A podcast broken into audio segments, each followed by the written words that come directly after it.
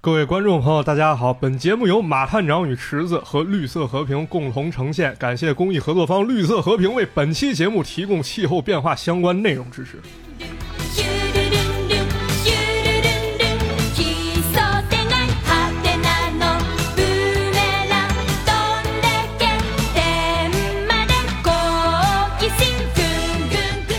Hello，大家好，欢迎收听最新一期的《马探长与池子》 Hello，大家好，欢迎收听马探长与池子，啊，我是池子。我是马探长。今天呢，我们要聊一个关于这个气候变化相关的一个内容。没有错，嗯，现在先试问大家一个问题你好好说话，啊，在你的小时候有没有看过这样一部漫画？哪样一个啊漫画？这个男主角呢是个色小孩儿，天真烂漫，但极其猥琐我看过《蜡笔小新》啊这不是蜡笔小新啊。这个小孩儿还有一特点，他时而单纯，时而性情大变，而且变得异常邪恶异常啊邪恶。。那还是蜡笔小新是吧？对呀、其实不是啊，这小孩儿不是蜡笔小新，不是野原新之助，他是一代人的童年回忆吧。三眼神童、三眼神童、啊，也可以翻译成三木童子、三眼小子、二郎神吗？啊，差不多那感觉。但是哦这个漫画呢，其实比二郎神所派生出来的还要复杂，或者说跟二郎神可能有一些潜在关系是吗？啊。嗯，那先来介绍一下这部漫画吧。啊为什么这个漫画跟这个气候变化还这个事情还有关系呢？啊，这个得先稍后再说啊。我觉嗯得咱得先说点跟童年回忆相关的。啊，这个三眼神童呢，其实是一代漫画之神手冢治虫的作品有。啊，我们之前也其实也聊过这个关于手冢治虫，是吧？没错儿，对，但咱上次讲的是那个恐怖漫画，对，讲的是偏恐怖，嗯叫异色漫画神秘洞啊，神秘洞啊。嗯这这回呢，咱讲讲三眼神童。这个三眼神童，不同年龄段的人回忆可能都不太一样啊，因为嗯这个动画片曾经在动电视上播过电视上啊，电视台曾经演过，啊，现在孩子还知道啥叫电视吗？呃，应该知道吧？那电视是当时我们那电视还是鼓着大屁股那种电视，对，这个晶体管电视啊，对，，有一些八零后老哥可能在电视上看过这个作品啊。然后呢，如果要是没看过漫画，可能大家玩过游戏，游戏我也没玩过呀。啊，游戏是在红白机上，就是咱们那小霸王其乐无穷那个、小霸王小极乐霸无王穷，，对那个游戏机上玩儿嗯，啊，它叫三眼神童，那游戏也挺好玩儿，但是非常容易卡关。啊，在中间有一个平台来回跳，跳不过去，然后干脆放弃了。后来才知道啊，你得长按攻击键，把它那个红色神鹰那武器召唤出来，嚯然后你站在上面跳，上面跳过去。啊，啊，当然了，也有漫画。很多朋友看了这个作品之后，了解到它是手冢治虫作品，然后有兴趣去买来漫画看嗯，啊。所以对于大家来说，可能回忆不是特别一样啊。但是听到这儿，可能有的朋友已经完全懵了啊，说我这些根本没接触过，你说的这都啥跟啥，对呀，哪儿跟哪儿啊？对吧？啊，但是呢，就算当时我接触过，我看过动画，玩过游戏，也看过漫画，但是也未必当时能够弄得明白。为什么它这个剧情这么复杂吗？啊，因为这个故事当中可以说涉及各种未解之谜、神秘事件、超能力、古代遗迹这些故事呢，由主角喜乐和他的搭档合登在一起，慢慢去揭开一个超古代文明三眼族的诞生、起源，包括覆灭，嚯，格局很大。这么大！对，而且这些故事可以说是真假参半啊。那这也就是说，这个咱们经常在什么呃世界未解之谜啊，什么十大百科全书里看到这些东西，对这些奇异的这些古建筑，包括神秘事件，都融合到这个漫画当中。哎，没错，而且最厉害的一点是什么？就是这些未解之谜很多都能够用一个种族把它给解释了。一个种族，就是这个啊三眼。三眼族啊，啊给他解释。那么咱们现在就来跟大家讲讲三眼神童这个故事，还有它出现一背景吧。行，啊，因为确实可能大家也会好奇，这个漫画实在是太奇思妙想了挺有意思的啊。嗯，是怎么把这些都融合进去的？啊。咱们先得讲讲为什么当时手冢治虫要画这么一个漫画吧，嗯，因为当时啊这漫画诞生年份儿是一九七四年七四年，啊，这哎个年份儿我个人认为，如果放到怪奇历史上，这绝对也是非常非常重要的一年，这怎么说呢？因为这一年十二月份儿，香港发生了纸盒藏尸案，这咱讲过。啊，讲过，咱们这个内地呢，大陆地区，湖北神农架传出了建国初首次和野人搏斗的一个消息好嘛，啊。日本乃至国际上这一年其实也没太多好事儿，嗯，因为在之前的一年是一九七三年，当时爆发了第四次中东战争，啊，但是日本当时经济其实是非常非常依赖石油，对，因为这个一打仗嘛，它原油价格跟着往上涨，所以嗯社会可以说造成了一连串的连锁反应，比如很多人工作丢了丢饭碗了。啊，商品价格开始涨高。当时有一个词儿形容这个物价上涨的情况，叫“狂乱物价狂”乱啊，啊这物价疯狂了。嗯，包括呢，为了节约点能源啊，因为能源不够使，银座街灯关了得有一半儿。哎呦，啊就咱们那个特别喜欢那个夜景已经没有了。对，你可能只能看到一半儿夜景了。嗯，而且呢，在这种局势下，可以说人心惶惶啊。那肯定啊，对经要济环境不好嘛。没错，谣言很快就来了。当时人们看电视上啊，这政府呼吁说，大家要节约用纸，这个纸你不要太浪费。大家开始瞎寻思，说这纸它会不会没了？这树跟纸不是直接相关吗？对啊，政府这么一说，会不会咱要用的纸马上就要卖卖没了，好就没得。用了？果然啊，当年十一月，大阪千里大阪 Plaza 搞了一个特卖，它的广告宣传语是。因为价格很便宜，所以手纸就快卖光了。好嘛，但是呢，大家一理解，你看忽略前半句，光以为啊手指就要没了，那咱赶紧抢吧。嗯，结果引发了挤兑，最后由政府介入才给平息了。哎呦，所以咱们可以看出来啊，手冢治虫在画三眼神童之前，当时的日本社会可以说有一种非常充分的危机感。对，大家都对这个社会啊，就感觉马上要出点什么大事儿了。没错，嗯而且能源短缺、经济萧条，在这个节骨眼儿上，又有两位作家分别出了一本现象级著作。哪嗯两位？第一个咱们可能比较熟悉啊，叫小松左京哦，啊，他写了本《日本沉没》，对，这个书一写写了九年，但是在一九七四年这个关头出版了。它讲的是日本列岛将在一年内沉没，嗯，然后政府没法了，只能把国民和资产给它转移到海外去。对，这种绝望的基调可以说跟当时社会情绪不谋而合。这书卖的巨好，成为了空前之畅销书是啊。另外一个是什么呢？另外一个是世界末日的说法。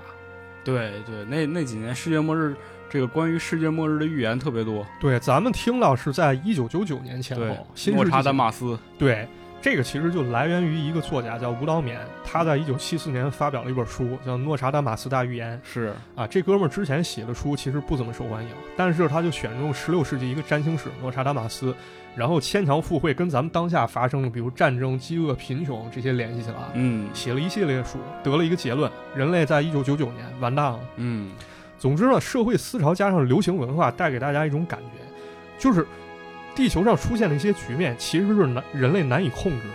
对，有一种神秘力量。啊，神秘力量好像在支配钳制人类啊。嗯，正好在这个节骨眼儿上，国外又来了一人，谁呀、这人叫尤里·盖勒尤里盖勒。啊。啊咱们跟那看个就是红警里的尤里是亲戚是吧？呃，那不是一回事儿，但是他跟咱们小时候玩任天堂游戏里面神奇宝贝，他不是有一个永吉拉吗？啊超能力神奇宝贝哦，对对对，啊，跟他有关系弯勺子那个，啊。对，这弯勺子就是他超能力招牌动作。嗯，但是时隔多年后，他已经承认了他没什么超能力，那就魔术。对是，但当时人不知道，他一来日本是吧，说自己是超能力者，拿念力掰勺子。很快大家觉得超能力这东西很有意思，啊。嗯所以咱们现在再马后炮总结一下，当时日本社会两个基调，一个是危机，另一个就是神秘，哎啊，是，可以这么理解啊。而且这两种东西呢，很容易就叠加在一起了，对，对，相辅相成，没错。那么三眼神童在这阶段其实就已经诞生了啊，开始策划。一开始呢，手冢治虫想了这么一个点子，呃，日本人爱看侦探题材的，嗯，啊，也喜欢科幻。那咱们是不是可以把科幻和侦探两个角度给它编排到一起呢？哎但是呢，后来想了想啊，为了响应这热潮，还是把神秘推到首位神秘，啊。于是呢，翻开这本书啊，你打开第一册，翻开第一页，就会发现非常非常触目惊心的场面。怎么说？呃，一共有三个画面啊。第一个画面，因为这事儿咱那个石墨文 档都被亏了，对对对，我们这个 稿子的文件都被夹了，对，第一幅画面其实很正常啊，是一个女性长着两对乳房，旁边嗯解说、说几千名女性当中就会有一人长多个乳房。嗯，呃，有人认为这是古代留下的痕迹，因为远古人有可能就是就是这样。对，你想，当然大家可以想象一下，比如说这个猫，我家啊猫，对你看你一看猫排是吧？对对对，猪啊，这都是都是哎人家都是多个的，它是是方便位于这个繁衍后代，呃没错。那么第二张图是什么？他是一个新生儿啊，一个小 baby，嗯，这个小 baby 屁股后面拖着一条短短的尾巴哎啊，人就说了，说这可能是一种返祖现象哎，是的，啊，这个确实生活中其实也能看到啊，嗯，但是近些年好像新闻少了。紧接着呢，第三张图是一个浑身长毛、一个深山大野人这么一形象哎呀，啊，就说这种这种浑身长毛的人，其实有很多目击，嗯，有人怀疑说，人类早期身上就长满了毛，所以看图说话呢，这三张图综合一下，它共同点就是咱们老祖宗身上一些特质很有可能会出现到现代人身上对，就是咱们所谓的这个反骨，啊。嗯，那么看到这儿，大家可能懵了，就是你你整这三个这这事儿看起来不挨着，其实说老祖宗，对你给他放第一页干啥？但是此后呢，这故事算是正式开始了。嗯啊这个人群当中呢，跑出一个光头，这个还真是一光头，啊，真是一光头。这光头叫喜乐宝戒啊，血乐宝剑，对，这小子是个初中生，但个头长得很矮啊，就跟那暖水瓶差不太多，那不叫矮，那是啊残疾 那可能发育不正常啊啊，而且非常幼稚啊，都是一嗯初中孩子了，老去幼儿园跟小孩玩儿这啊，他那个头也合适，反正，啊。是，这咱理解可能就是一低能儿啊。嗯，但是关于这小子，他身上有两个特别难以置信点。怎么说？第一点呢，就是这小子入学考试的时候，他的分数是全校第一考进来的。嚯，啊。第二点是什么？就是这小子额头呢上面总是贴着一个十字形十字交叉那胶布脑门儿上啊，不知道让谁打了，啊，正好就总贴着正好了顶上啊，贴着。所以就这么一个古怪幼稚儿，在学校可想而知啊，那肯定铁定挨欺负了那肯定啊，啊。有一帮臭小子开始整蛊他。校园暴力啊于是这个时候呢，故事女主角出现了。漫画中给了一个词形容啊，是豆蔻年华的少女，叫河登千代子。这两个人其实是正好对应了科幻加侦探这么一种感觉。啊，怎么说呢？这个一个人叫喜乐嘛，塞拉库，另外一个这个河登小姐叫瓦斗桑是吧？哦，啊，正好就是夏洛克夏洛和克华生啊，哎对，对就是这感觉，呃，正好对应了这个早期想把故事往侦探加科幻这点子上想。嗯，呃，那么喜乐挨了整之后呢，这河登很有同情心啊，他想啊阻止啊，不要这么干。但是喜乐这你孩们子不要再打啦，不要再打了。但是喜乐比较不争气啊，他说没事儿，我就愿意让他们打。 但是终于有这么一天啊，这些坏小子把喜乐脑袋顶儿，他不是老贴着一胶布吗？哎，对呀、给那胶布扯开了，嗯，一看不得了，不得了这小子额头上还长着一只眼啊，三眼吧，啊，而且揭开胶布之后露出第三只眼。这小子可以说性情大变，这怎么回事儿？就是看人眼神儿都不对了，而且变得相那当肯定冷啊，酷你想想仨眼睛看谁眼神都不对呀、就是剩下那俩眼儿看着也不对 啊，啊，就特别炯炯有神的感觉，嗯跟以前一点儿也不一样。瞪你，而且这小子开始干一件特别怪异的事儿，怎么说他老是跑到学校天台，然后拿一粉笔在地上画非常古怪的画，啊？谁也不知道。那何登问他说：“你画的啥呀？”这邪乐就说：“我画一张设计图。设计图啊”而且在这个期间啊，有一个五大三粗一孩子上天台去欺负邪乐，结果邪乐一回头，那小子就被一股神秘力量从楼上给他周下去了嚯，啊，摔死了吗？摔残废了。惨了，直啊，接反就正摔住死院了。了，甚至哎就呦包了跟木乃伊似的。很快啊，暑假来了，但是何登还是发现啊，这喜乐他没别的事儿，他就在学校待着哪儿也不去，啊，就画那设计图，不回家吗？不回家，而且呢，他还把一堆破铜烂铁搬到学校了，然后组装了一个特别特别奇怪，跟一山一样那机器。嗯，他说这机器能把人脑子变成浆糊啊，啊，这何登肯定也不信啊。他去，但是他感觉眼前这喜乐特别冷酷无情啊，好像还有点小帅， 嗯，就总过去搭把手。这个标准偶像剧的情节啊，，对。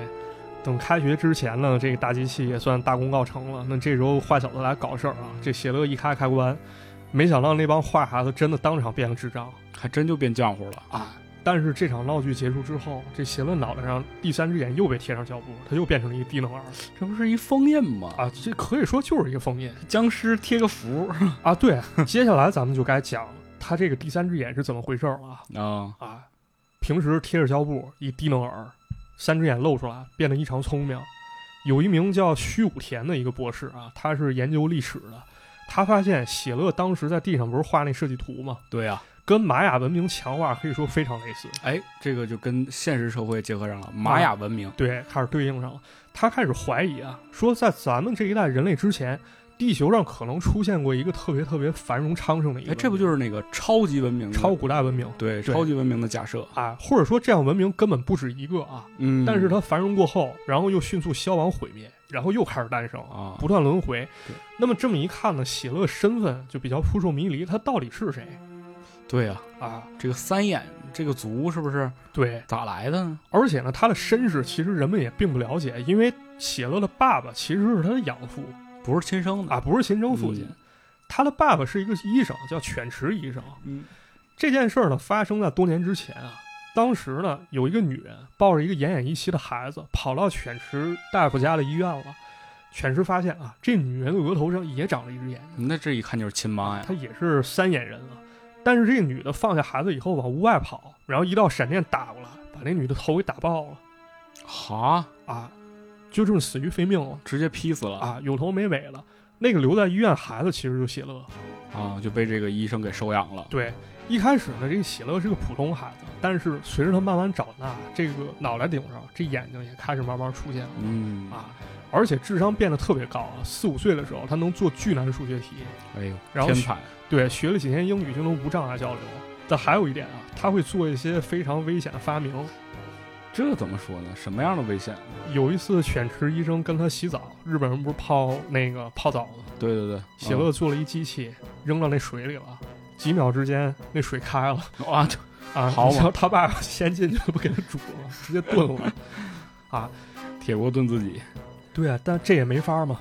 犬只发现了，一旦这第三只眼给他遮住，好像喜乐就不具备这能力了，啊，他就变成低能儿了是啊。于是他长成长过程中，这个胶布老贴在他脑袋顶上，只有用一种比较特制一种油，一种拉面油才能给他接下来啊啊。为了他成长呢，就不让他惹是生非了。对，尽量控制控制。对，他就变成这低能儿了。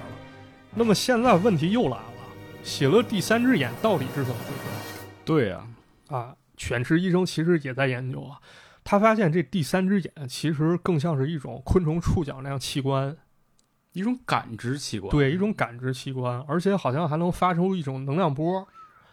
现代科学可能还有一种更贴切的解释啊，在咱们说的这些两栖动物、爬行动物和鱼类其中一些物种的颅顶哎，对，啊，长着这一个种啊叫松果体。对松果体，还有一个叫颅顶眼的这么一器对，官就是说人啊，以前可能也有三只眼睛。啊，对，嗯，就是这个动物的松果眼呢，就是呃，颅顶眼也叫松果眼啊。对，对，这个松果眼是可以感光的，而且跟池子刚说这松果体有联系，它们可以一块儿调节昼夜节律，还有体温。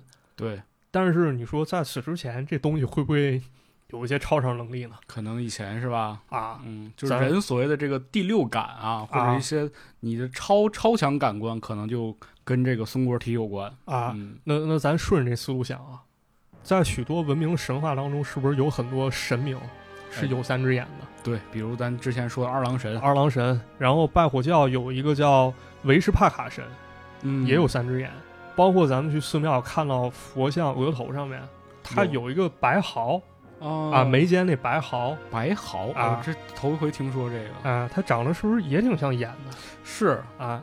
于是呢，这个犬只医生开了一脑脑洞啊，关于喜乐身世，它可能有三种假说。第一种呢，这喜乐就是古代文明的彝族，这个解释非常可怕啊。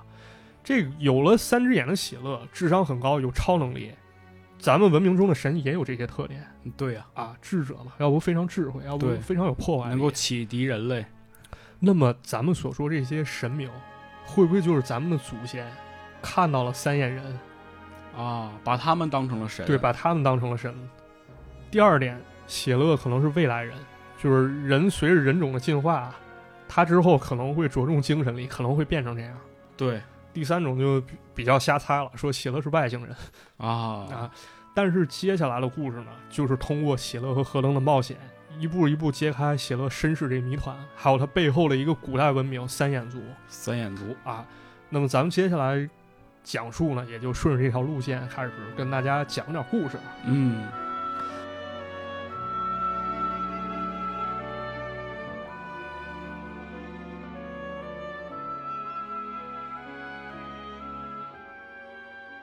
但是呢，这个三眼神童的漫画故事可以说很特殊啊。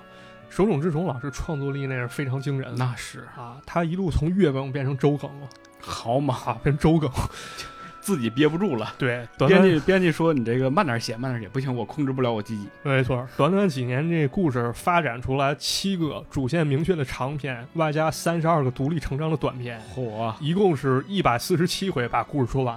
那那么咱们今天如果要讲的话，每个故事先顾到呢咱这是个系列节目，啊，这是系列节目啊。嗯那咱挑重点给大家讲几个好玩的吧。对，啊，先给大家讲一个叫九传十的故事啊。九传十，酒九传就是世酿酒的酒，船就是小船的船儿，啊，石就是石头啊。这个故事是怎么回事呢？在当初创作《三眼神童》的时候，啊据说手冢治虫看过松本清张的一本小说叫《火之路》，嗯，这个小说当中提到奈良地区的有一个遗迹叫九船石，这个九船石是什么？长约五米，长得非常奇怪，是一个石板，嗯但是这石板上面有好多坑，哦，这坑跟坑之间呢还有沟壑连到一块儿，不知道能不能想象出来啊？嗯有点感觉，反正啊啊，其实就有点像咱们那饭盒，饭盒它不是有一个格一格盛饭的地方吗？啊，但是是格子和格子之间它又能打通，嗯这么一个大石头，但是这么一东西用途不明啊。古人为什么造这么个东西？它是一遗迹，有人说了是榨油用的，有人说是献祭用的，还有人说也是最普遍的说法就是酿酒哦，啊，他可能把这个植物放到那儿对，啊晒一晒怎么着，反正呢人们就管它叫九传石。到了三眼神童里啊，有这么一回，喜乐他们班搞课外活动，啊，出去玩儿，对，然后跑到这九传石遗迹玩了。但是喜乐的那些同学非常傻，非常傻缺，他们就整喜乐说：“你看这附近有好多雕像是吧？告诉你，这些雕像都被诅咒了，你得拿那胶布啊，给他们都封印住。”过了一会儿，那看遗迹的老头一看，哎妈呀，这附近所有石头都让那个喜乐给贴上了， 贴上胶条。然后这个老头把喜乐逮起来了，扭打过程中把喜乐胶布也给扯下来了。这时候呢，恢复神智喜乐发现这片遗迹其实很不正常，他用他的超能力，就第三只眼能力，打开了一块石板，这石板上都是古代文字。看完之后呢，这喜乐高兴了，跑到九川石旁边儿。这时候何登也出现了，他来阻止喜乐，但是非常好奇，喜乐一上来问了何登一个非常非常尖锐的问题，说：“你看咱历史上有很多大型建筑，嗯比如说陵墓，譬如说宫殿，啊，非常宏伟，是吧？你想想，古代技术那么落后，你是怎么团结一帮劳苦大众，让他们心甘情愿付出把它建成的？这就是咱们现在依然不知道这个金字塔呀是怎么做出来的，对啊，是吧很多假说。嗯喜乐说这答案其实就在九川石里，啊，这是咋吗回？事？这石头能建建筑吗？对啊，不是，说古人早掌握了一种技术啊，这个石头九传石其实是做药材的一个机器，你把不同的原料按照不同顺序，给它放到不同的槽里面，然后榨成汁儿，这汁儿呢按照不同顺序，顺着沟壑流到一块儿，哦，这玩意意儿就变成了一种药儿一个配方，相啊、当于一配方，吃了这药的人呢就变成活死人了，相当于工具人。他一直我靠干活，直到干死为止，帮你修那建筑这比奴隶还好用，反正啊！是，这有点像咱们说那丧尸那感觉。嗯，然后喜乐现在懂这技术了啊，他说跟班里整的那帮同学也玩一玩，是吧？给他们变一 变。何龙一个箭步冲上来，冲着喜乐嘣儿就一口啊，啊，嘣儿了一口，把胶布赶紧贴上，这 就变成大傻子了，灾难就没发生明白了，啊，很有意思啊。但是通过这件事儿啊，咱们也领教到这古人太邪恶了是啊，啊，这三眼族人怎么这么厉害了？你感觉到这个是吧？科技发达的背后是一些非常恐怖的事件，还有比较空虚的灵魂吧嗯，啊。但你说这么厉害文明，它咋没了呢？对呀，啊，怎么覆灭的呢？我就想知道我是怎么没的，啊，在有这么一次探宝旅程中啊，喜乐发现琵琶湖底，日本不是有一琵琶湖吗？嗯，对，那湖底是古代遗迹，然后呢，这里面还藏着一块石板。他读懂了上面文字啊，发现自己就是超古代文明三眼族的一族还哎真就是，啊。若干年前，就有一帮像喜乐一样长着三只眼，嗯，能力超强、智慧超高的这么一帮人。但是这石板呢，其实是三眼族人写给自己后代的一封遗书哦，遗书，啊。此话怎讲了？对啊呀，说当时三眼族存在的时候啊，想必科技是非常非常昌盛的啊。你想，那肯定人人都懂超能力，嗯，生活绝对便 捷，这玩意儿躺平啊也挺危险啊！，三眼族这就躺平族，但是啊，人的欲望是没有办法满足的。对，这帮人呢，有了超超高的科技能力，但是开始尔虞我诈，人心不古，甚至呢有人意见相左，他就想办法征服人家，挑起大量战争。开始窝里斗，更可怕的是，地球环境也开始恶化，恐怕这个文明要覆灭，已经成了一个定局。就是终于要毁灭了。于是呢，可喜乐不知道多少辈儿以上的先祖想到啊，这样的文明覆灭，过了若干年之后，可能又有新的民族出现。嗯，虽然呢，他跟先眼族不一定是同一个人种，对，能力不一定一样，但是这帮人一旦进步，很有可能会重蹈覆辙。哎，对，啊人类的这个终极目标就是把自己毁灭。对于是，他就想了一办法，用三眼族语言写了这么一封遗书。一旦有写了这种继承三眼族血脉的人拿到这个石板以后，就读懂他的一个信条：你必须要与文明为敌。虽然比较极端啊，哦啊，但是也在阐释文明带来了一些恶果啊。这文明不是咱们理解啊，你很文明，对而是说一种极端的，可以说是拜物的对，这是个名词，不是个形容词。啊。对，对嗯对对。 所以呢，随着这故事发展，可以看出喜乐内心非常非常复杂。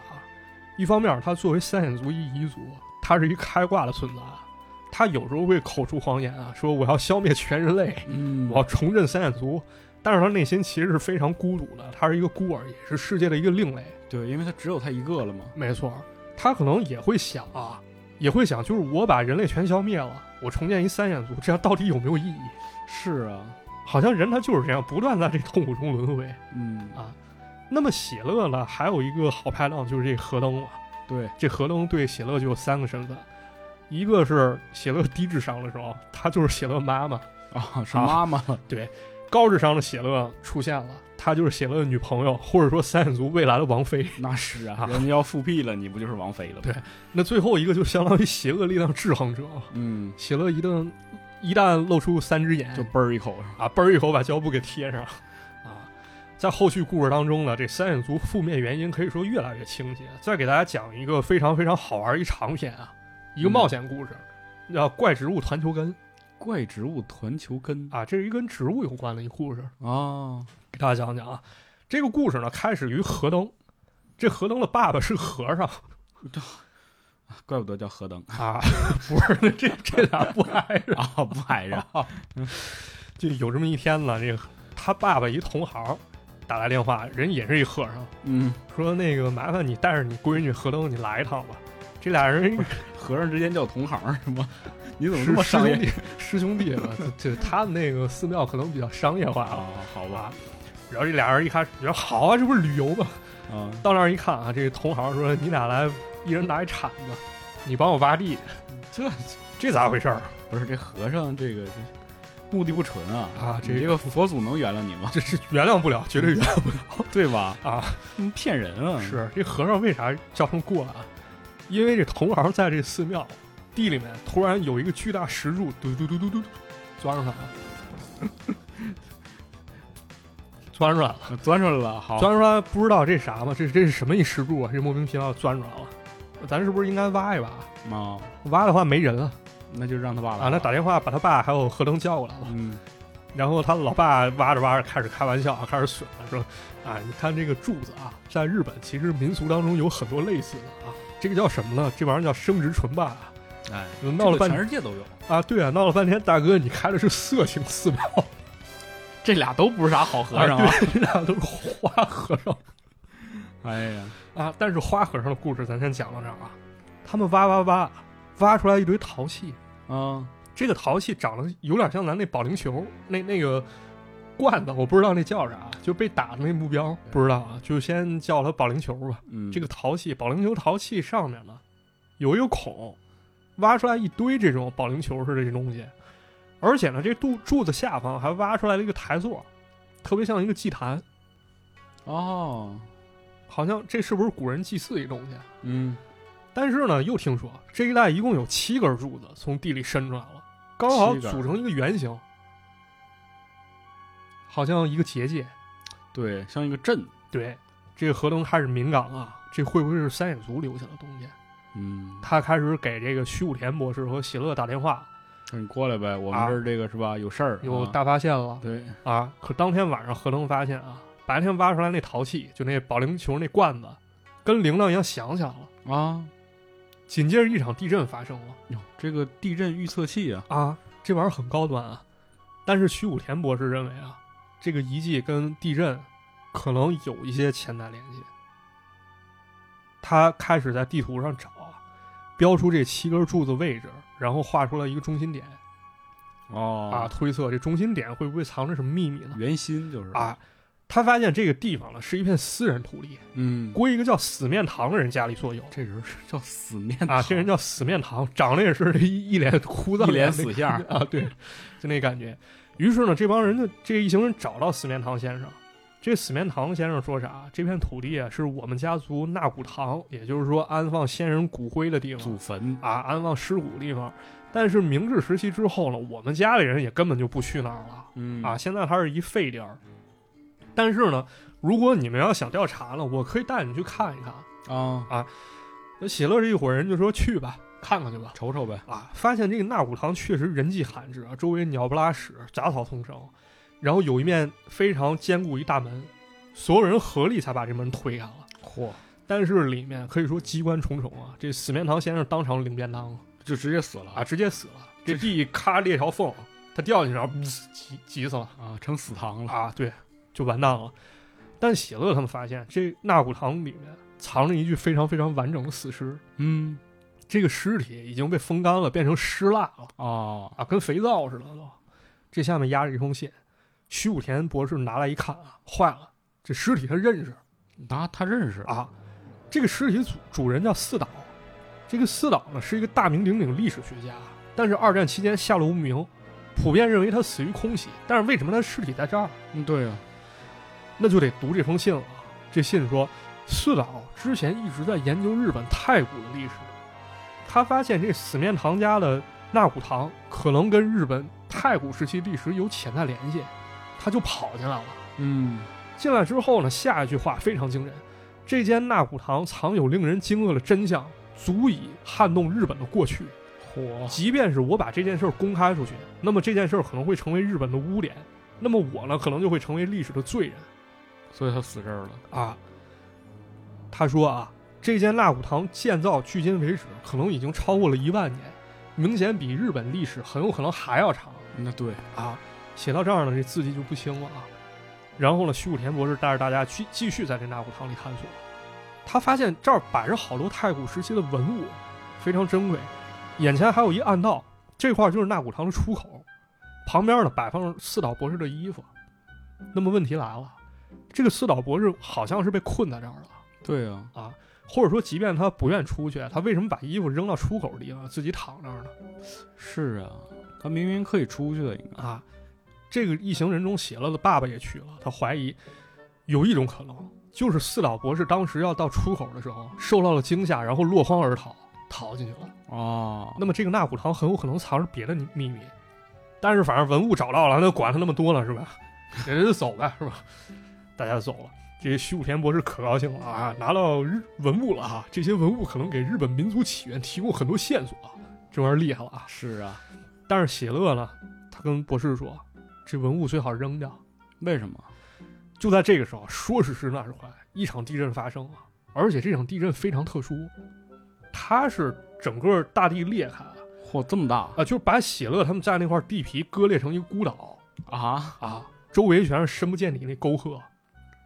哎呦，这给他们困这儿了。对，而且这周围呢伸出来很多看着特别巨大，但是你看不清具体是什么，就长得跟手似的巨大的怪手，把文物给抢走了，然后地上树木也给拔光了。这样的话，他们想做独木桥也过不去。啊幸亏了河东老爸那同行过来了，把大家救走了啊！这和尚不光花，而且还厉害，啊！还有武功。是，那么这个旅程呢，其实可以说疑点重重啊。首先，这破土而出这柱子，这到底是啥是啥呀？啊？那四岛博士他到底发现了什么呀？对，还有就是那些神秘黑手又是什么东西？于是呢，这喜乐露出第三只眼之后呢，他没有停歇，他又找到一根柱子。他通过柱子上的文字发现了更多的线索。啊他发现，距今两到三万年前，三眼族人坐着船来到了日本这块现存的这个土地，嗯，然后竖起了这根柱子。这个柱子呢，是三眼族人崇拜的一个对象。而当时的三眼族人呢，还找了一个洞穴当做临时的住所。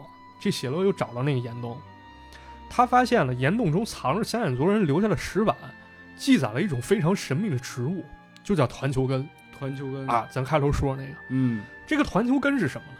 它是三眼族人培育的一种植物，它的特殊之处呢，就是能够控制植物，啊，用植物去控制植啊物有点像那个什么，就是找一特务机构管着另一帮人那感觉。啊，啊，三眼族人呢，当时为了吃粮食富足，培养了这种团球根。那么这个团球根就能控制别的植物，让它们产量增加，开得非常好。但是呢，在这之后呢，喜乐又发现几件看似无关但彼此联系的事情啊。首先，在附近的洞穴中有一个巨大的团球根，它活到了现在，嚯，而且这个团球根呢，仿佛真的在操控周围的植物，而且还有好多小的团球根。其次呢，附近的村儿里几乎家家户户供着神像，嗯但是这神像里面藏的就是咱们先前讲的跟保龄球似的那样能预警哦地震那陶器，他们崇拜那个。还有就是这附近也有石柱，但是这石柱已经分崩离析了，只有一些残片。嗯最后，喜乐想明白了这件事儿联系到一起，就能解释三眼族为什么覆灭。这怎么说呢？咱怎么讲了我已经听乱了。啊？已经听乱，咱现在开始给大家把事情联系到一块儿啊。原来呢，就在咱们现在这些人类还在未经开化的时候，还在儿童时期，人家三眼族人已经在一片大陆上建立了国家。嗯这个团球根呢，就是他们昌盛来源之一。但是呢，三眼族人没有意识到一个问题，这个团球根呢，它能操控生物，自己也有智慧。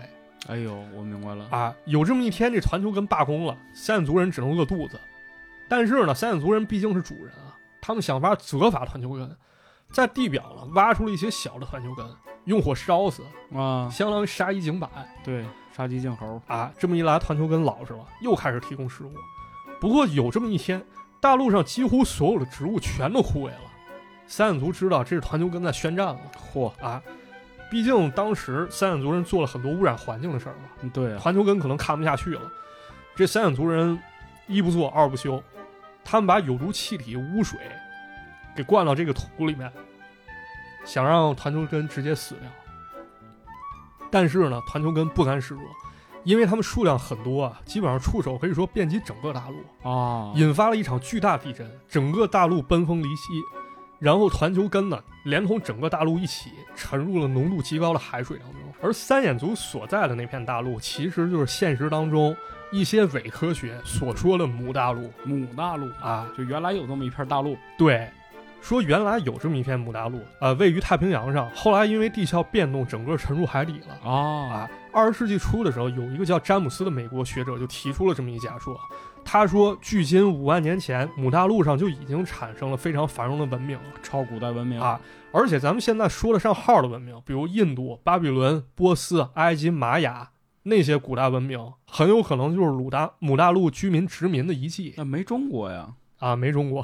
中国也是古老民族，他这就不准，它他这这不是假假，它这个其实有很多未经证实的东西，因为嗯它属于比较彻头彻尾伪科学。为什么是伪科学呢？就是他看两个文明有相似地方啊，他给啊，他他就联系到一块儿，他不看考古证据啊啊，就是这么一种，所以说是伪科学。但是当做漫画看还是很有意思啊。对啊，不过咱们再顺着这条思路说啊，三眼族人已经失去了他们原有的土地了，嗯，他们得想办法逃走。对于是呢，这帮三眼族人坐着船跑到日本来了。啊啊，，他们手中呢还带着团球根，因为三眼族人已经认定啊，离了团球根他们是活不了的他已经就是形成一种依赖了。啊。那咱们故事中提到那个陶器、那保龄球，相当于就是三眼族做的报警器了嗯啊。他能提前预知啊，这团球根要带来地震了，他就能知道那些破土而出那石柱其实是一种封印。哦，他为什么绕了一个圈儿，把中间那块儿圈住了呢？就是因为当团球根要搞事儿的时候，这些排列整齐石柱破土而出，把那团球根控制起来，哦啊而且这些石柱形成到一块儿，可以提供一种力量。写乐最后就是利用盐水和石柱威力啊，那他把天气变得极端，然后因为天上开始下雨，把这团球根给烧死了嗯啊，给弄死了。这就是团球根这么一故事，啊，有点乱。有点乱。但是呢，其实它融合了几种思想在里边吧。对第一就是这个日本老地震嘛， 对是吧？啊，它本身就是想解释日本为什么老地震这个事儿。第二就是它这也有一个虽然是伪科学吧，但是它是挺有意思的一个挺有伪意思科的学，对就母大陆的一个这么假说。对嗯就反正讲了三眼族人为什么覆灭啊，还对，是挺有包意思的括它里边提到这个关于环境保护的问题，是吧？对，嗯，而且这故事结尾呢，那何登脑子里面还出现了这么一种隐忧，他说这世界上可能还藏着团球根。嗯，如果那肯定啊，对，咱接着搞事儿，他们可能还会接着卷土重来了。对。但是你想想，它作为一个植物来讲，它肯定是希望它的活生活环境变得好嘛。对，这科技的文明、人类的发展带来的必将是一些污染啊之类的东西。没错，嗯，所以说肯定有一天团球根还会找上他们的。是他可能已经是一种自然法则一种隐喻了。对，啊，动画片儿里面这个故事还被扩充了啊，成了一个大结局，大家感兴趣可以看一看啊，就作为这个整部漫画的一个大结局啊，一个大结局很嗯有意思啊。然后还有一个原创人物在里面，大家可以看看。呃，不过咱们之前也说了，三眼神童一开始想打造科幻加侦探那种风格啊，嗯，啊，这种基调其实，在漫画中的一些短片也有体现啊。怎么说？咱给大家讲一个雪怪的故事，好不好？雪怪，啊，雪怪喜马拉雅山啊，有点那意思啊。这故事就是何登跟喜乐俩人约会，他们滑雪去啊啊，然后当地就有这种传闻，说有人看到了一个身材高大、特别狠，他们叫雪男雪男，啊。雪男其实就咱们说雪人啊，就是在冰天雪地里面直立行走这么一种未确认生物一身毛，啊。可能是因为啊，手冢治虫画这之前，一九七零年日本比婆山出现过类似目击事件。哦啊，有人就看到这种能直立行走的类人动物，当地人管它叫西巴贡。反而雪男又出现了，何登对雪男很感兴趣，他就去走访啊。有人说自己看到雪男特别大脚印，嗯，有人说自己家狗让雪男一下把脖子给扭折了，好嘛，还有一小孩儿啊，他给何登提供了一个路线图，告诉他在哪儿看到雪男了。但这个时候呢，喜乐已经若有所思了啊，他制造了一个空气炮，啊，两个人就顺着线路走啊，果然发现了一个身材非常硕大、异常恐怖一雪男。嚯，这时候喜乐不慌不忙，拿起空气炮一轰，发现了这东西其实就是一个长得像人一块石头，嗯，但是呢上面有枯萎的苔藓，然后有大量血附着在上面，看着像毛似的，啊，看着就跟一雪男似的。但是呢，雪男的脚印和被杀死的狗怎么解释呢？两人一看啊，这块石头下面还有一缝，这缝里面刚好是一个很大的空间，里面住着一只母熊，带着几只小熊，嗯人正冬眠呢。何龙就感觉啊，这大自然真的太神奇了，是不是冥冥之中安排了这么一块石头，让这窝熊不被人类侵扰，也有点环保意思在里面。因为篇幅呢，咱可能只能讲几个小故事啊，但是还是想有头有尾啊，咱给大家再说说三眼神童几个结局。嗯，他这还有个好几个结局，啊，它有三个结局啊。首先，因为这漫画是在杂志上连载的，手冢老师在编撰单行本的时候，他不愿意照本宣科，他对很多内容进行了修改和删减。但自是，己又重新修订了一遍，没错，但是在连载期间的结局是一个短片，叫《灰拍儿再见挥拍再见》啊。这故事讲的是何登升上了高中啊，但是低能写乐还是留级。啊，在高中的时候，何登遇见了一个网球社一大帅哥啊，但没想到这个 大帅哥是一个玩弄女生感情一渣男。嗨，啊，玩弄完后就把人甩了。于是呢，喜乐露出第三只眼，用超能力把渣男整整了一顿，然后继续和贺龙生活在一起。感觉这时候喜乐可能他已经没什么心思消灭人类了这是只为了谈恋爱了，啊！对，也也不光是这一点，毕竟你不保不保护环境，你任何一民族都一样，那是，你建立可能还会毁灭。另第二个结局呢，是一个单行本的结局，在一些单行本中会把它作为结局出现。他选择了其中一个长篇作为结尾啊。这个故事结尾有一句话非常发人深深思啊。他说，许多年前，地球上可能存在高度繁荣的文明，嗯，然后迅速消亡。那么现在的文明会不会步上这样的后尘呢？然后在遥远未来，又有一群人站在我们剩下那些残垣断壁上感慨，说：“哇，古人好伟大，真厉害。”哎，啊，说现代文明会不会流于于世，那就看我们如何驾驭了。是的，第三个结局其实就是咱刚说的动画版团球根作为扩充嗯，形成一结局，三个版本各有不同啊，也各有千秋各有千秋吧，啊。嗯，反正今天聊这么一期，其实我觉得很难用三言两语去让大家感觉这个作品到底有什么魅力。如果让我总结，可能它有两点非常吸引人。第一呢，就是想象力太丰富了，哎，太丰富了，这个想象力，对，用了一个伪考古学方式，臆想了一个虚构的民族三眼族，对，然后呢，将三眼族的活动跟咱们现在的巫术、宗教、神秘现象、未知遗迹都联系起来了都串到一块儿了，啊，好像世界上所有未解之谜跟三眼族都有关系有点那个一真一假的感觉啊，是吧一真一假，嗯对，你也没法说现在这些东西它是不是真的有这么一个东西。啊，对，嗯啊第二是什么？就是通过三眼图的故事告诉咱们，保护环境真的很重要。是啊，好像这两年大家对这个保护环境这个事情有点儿忘记了，是有点忘记了就是我们好像过度于沉迷于在这个赛博空间开始冲浪，是吧？啊。反正我就记着一点，当时咱们那个做政治题，嗯，好多考卷上面哎，对，就对给你对画一漫画，比如说在污水里面钓鱼什么的啊，是的，啊，对，这边钓着鱼，那边排着污，就好多这种东西。是对，这几年确实提的少啊。其实包括三眼神童当时创作那个时期，也是日本将环境带来公害问题带入司法程序的时期哦，是吗？啊。对，就是咱们之前不是讲过吗？像那个星星一那个水啊与对病水与病，啊，还有像那个痛痛病，这些东西都像预警一样。嗯，啊，就好像是一种来自自然责罚。我还听了一个假说，挺有意思，跟大家讲讲吧。我理解未必对啊，因为它涉及一些专业知识。呃，这个假说叫盖亚假说哎，这我也听过，啊，嗯，上世纪一个独立科学家叫詹姆斯·克夫洛克提出的啊。这盖亚就是咱们希腊神话中说的这个大地女神大地之母，啊，大地之母。这假说怎么认为？就地球整个表面，包括所有生命或者生物圈儿，构成了一个自我调节的整体。生命与环境相互作用之下，才能使地球适合生命持续的生存和发展。这哥们儿提出这观点，有时候可能也因为前卫啊，不怎么被主流学者接受。但是这个理论有一点很有意思啊，他在一段时间认为，啊就是正是因为生命的出现，才使地球环境舒适宜人。但传统观点认为的是什么？说生命是不断适应地球环境的啊，对，啊，这点有点矛盾。不过盖亚理论还有一个观点很有意思啊，他讲到这个温室气体，嗯，就是说如果没有温室气体的话，地球表面温度将是负十九度，忒冷了，那太冷你了，活不了那东北人还行，啊。但是 那也不成。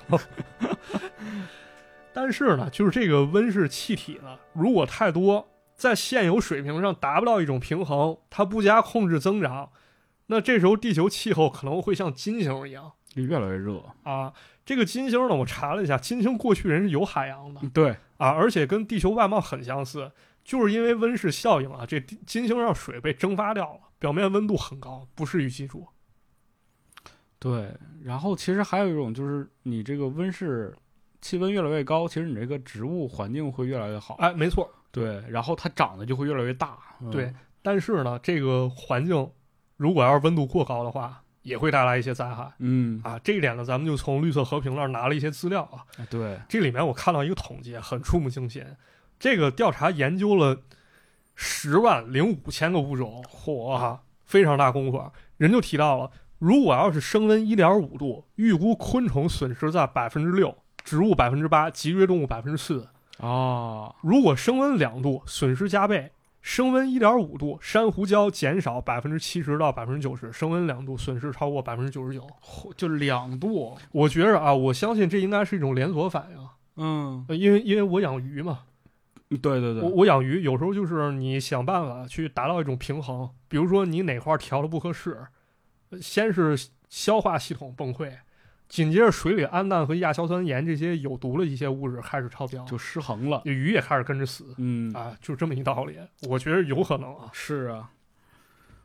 而且现在不是说这个海平面上升吗？对各种问题，对之前咱们好像还非常非常在意这个问题，因为那时候爱看后天对，看后天，然后对包括其实那个你记得以前那种喜剧电影里也经常说什么太南太平洋那些小岛就都没了啊。嗯对对对对对，然后说日本这个要整个民族移到蒙古去，啊， 是、嗯好多这种就你像刚才说的那个盖亚的那个假说，对也有人说嘛，说这个人类可能就是盖亚这个生命体当中的一个癌症细胞，啊，因为它过度繁殖了。是人过度繁殖，但是 人可能会想法把你弄 死对啊，他那那你看你这个，因为人太追求极限了，就对动物当中有很少有这种就是它过于追求极限的这种这种状态，对人类总是在挑战自我，你知道吧？。是然后你要如果把人类这个物种想象成一个整体的情况下，你想想所有的物种都会死，对那人类这个物种的死是不是也在？其实我们所谓的追求科技，是不是也在追求一种死亡？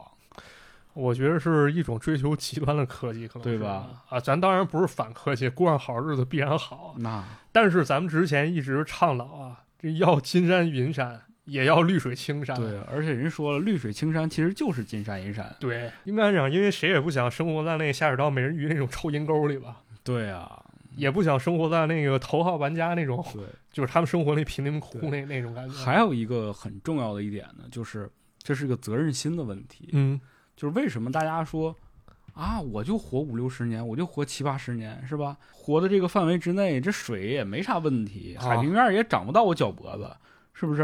哦这个气候变暖啊，变暖一两度，到时候我就死了。啊，这这个就是他不为后人着想的的对，这啊对吧这换算到那什么，比如换算到我祖先那儿，嗯，就比如我大爷说那什么啊，算了，这啥都甭干了，是吧？也对，甭结婚了，那可能都没我了他就是一个逃避责任的问啊。题。对，就人类总是觉得说，我眼前这点事儿无所谓，但是如果每个人都这么看的情况下，那这个人类就很快了。你可能现在目测是五六十年，但是如果人类所有人都这么想，那可能就二三十年。啊，对，是因吧为因为什么？就是一个很小的正向动作啊乘以一个很大的基数，乘以好几十亿，对那这就是很指很数倍增长。对。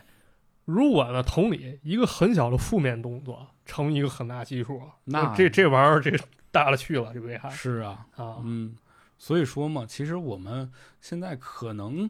就是在我们的这个生活环境当中，我们可能感受不到这些自然环境改变所带来的一些危害了。对，对，但是我们要知道这些东西是在发生的，没在错地球上某一个地方，因为你可能扔了一点什么东西，造成的这些蝴蝶效应是非常严重的。嗯，对，我们还是要就是回归到这期节目的情况下，我们还是要去注重一些环保这样的事情。对，嗯我觉得有时候其实就是点儿小事儿吧。对，很小的事情。对，能源替代替代点儿清洁能源啊，用点儿清洁能源，对，或者说现在倡导垃圾分类，就是先给人分一分吧。没就是就顺手的事儿，啊，捎带脚的事儿，把那个能用纸壳吧送给楼下老大爷、老老奶奶，那那那是啊，你不送他也抢啊。 对对，挺好。感谢老大爷、老奶奶。 嗯，然后就是用一些比较高效节能的一些设备，其实我觉得也挺好，避免浪费啊。可再生能源嘛啊，，这这玩意儿不是钱的事儿，对。这不是钱的问题。不是钱的 问题啊。对你想想，化石能源其实在这个人类人类社会当中占据了很大一部分，是因为它确实高效，对但是呢，它所面临的就是碳排放，对包括它的一些燃烧所带来的一些次生污染。所以我们如果能用电的情况下，尽量还是用电嘛。这两年是吧，电车也很常很对对，电很池普及嘛。对，嗯，用点儿比较清洁的吧，这还行，经济实惠的也不错啊。对，包括其实我们在这个动物保护方面也啊要去注重。对对你像我们如果就是东北人喜欢穿貂嘛，啊，这一点我确实作为东北人，我对不起大家不。是养殖的，对，对，现在其实也提倡这种就是人造、啊人确造皮实嘛。确实是、嗯对，没错，对，反正科技也是咱当时经常提吧，尤其初中的时候，科技是把双刃剑科技是把双刃剑啊，可以破坏环境，但是反其道而行之呢，咱们其实也可以用科技去保护环境对啊，啊，嗯，也挺好。对。所以说呢，这期节目是吧？我们通过这个三眼神童这个故事，其实呢，还是想跟大家聊一下关于这个环保，包括这个我们曾经如果真的有一个超文明是存在的，那它一定是死在了自己手里，这件事情、是吧？对我们人类是不是应该借鉴一下呢？对，嗯还是很有意思，提出一种隐忧啊。嗯，呃，那么节目的最后呢，我们再感谢一下我们的公益合作方绿色和平为本期节目提供气候变化相关内容支持。哎，谢谢绿色和平啊，感谢绿色和平。以后有机会呢，希望我们能够再能和绿色和平一起啊，给大家再讲三神童故事聊一聊这个是吧？关于气候变化的一些故事。啊。对你像以前我们看这个后天没错，后天啊，二零一二对，独立日啊，都不 是独立关日外星独人立日是外星人 啊。嗯，哎，好了，那其实这期节目就先到这里了。哎，对，我们的节目呢会在各大音频平台上线，欢迎大家呢订阅我们的频道，然后帮我们评论，包括转发，让更多人能够听到我们的节目。哎，那这期节目就先到这里了，就到在这这里先跟大家说一声再见了，哎，大家再见，拜拜。拜拜。